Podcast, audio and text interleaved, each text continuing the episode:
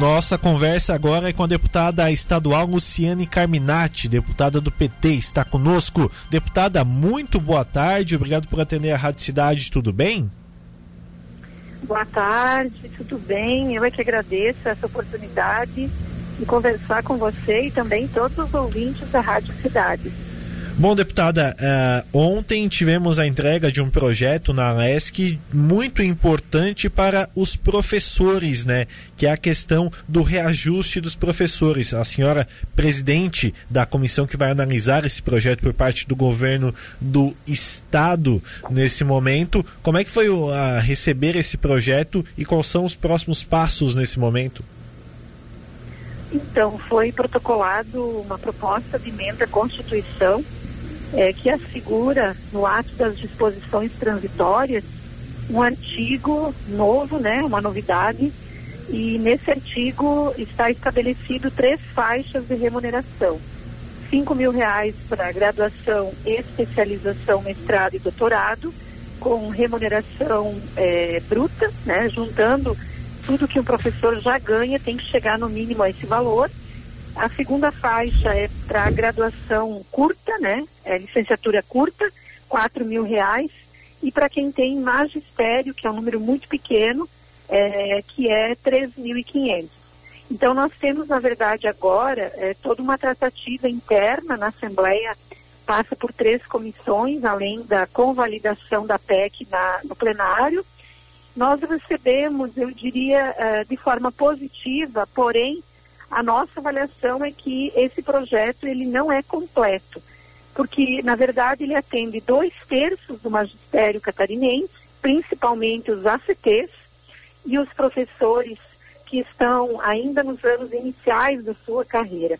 Aqueles professores que já estão é, na metade da carreira para frente, né, e que também têm especialização, mestrado e doutorado, esses professores, na verdade, eles não terão nenhum incremento na sua remuneração. Então, o debate central que nós vamos focar a partir de agora, além da reflexão sobre essa PEC, é como fica o piso e a carreira de todos os trabalhadores da educação é, do quadro do magistério público estadual. Ou seja, quem se dedica não pode ser penalizado. Quem se dedica do ponto de vista da sua formação, de continuar estudando, não pode ser penalizado.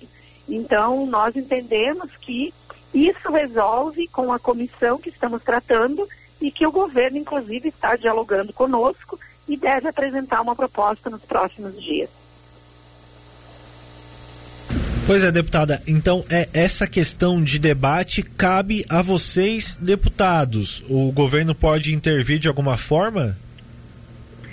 Sim, nós criamos uma comissão mista ainda em março, quando não tinha nenhum anúncio do governador em relação a esse valor. E essa comissão já trouxe secretários do governo, né, para falar sobre essa PEC. Também ouviu o Tribunal de Contas com relação às contas da educação e também ouviu o DIEESE e o Sindicato dos Trabalhadores em Educação. Agora nós temos ainda uh, mais reuniões até o final deste mês para concluir esses estudos no âmbito da Assembleia e essa comissão deve então ouvir de novo o governo, né, na sua contraproposta, então, diante do que o sindicato apresentou e dos números do TCE, o que é que o governo apresenta de proposta.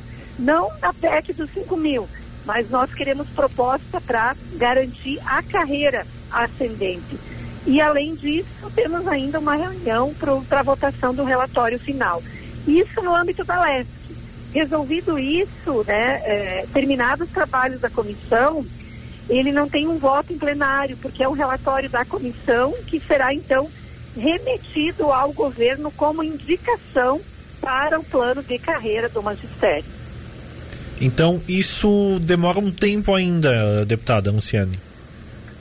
É, a previsão, inclusive num diálogo que nós fizemos com o próprio governo, né, construindo esse tempo para que não seja tão demorado, mas que o governo possa apresentar uma proposta, nós definimos o prazo até o mês de julho. Então, é até o final de julho nós deveremos ter uma proposta viável para a carreira do magistério catarinense.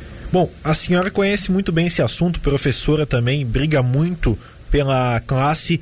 Como, é, como que a senhora é, viu os seus colegas professores recebendo essa, essa notícia? Ficaram otimistas com esse aumento do governo do Estado?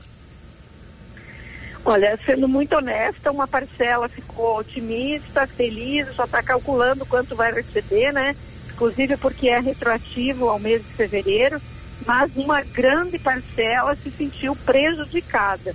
E prejudicada porque é justamente aquela parcela que não se enquadra mais nesse quadro de graduação. É quem é, fez uma nova habilitação. Então, por isso que nós estamos, assim, muito atentos a isso. Nós não podemos transformar esse anúncio do governador em divisão da categoria, quem é contra, quem é a favor. Eu tenho falado que tudo que for para melhorar a remuneração dos professores, nós somos favoráveis, mas tem que ser para todos. Perfeito, então. Deputada, muito obrigado pela sua entrevista aqui na Rádio Cidade. Um bom final de semana para a senhora. Obrigada a você, obrigada a todos os ouvintes. Deixo um grande abraço e um ótimo final de semana.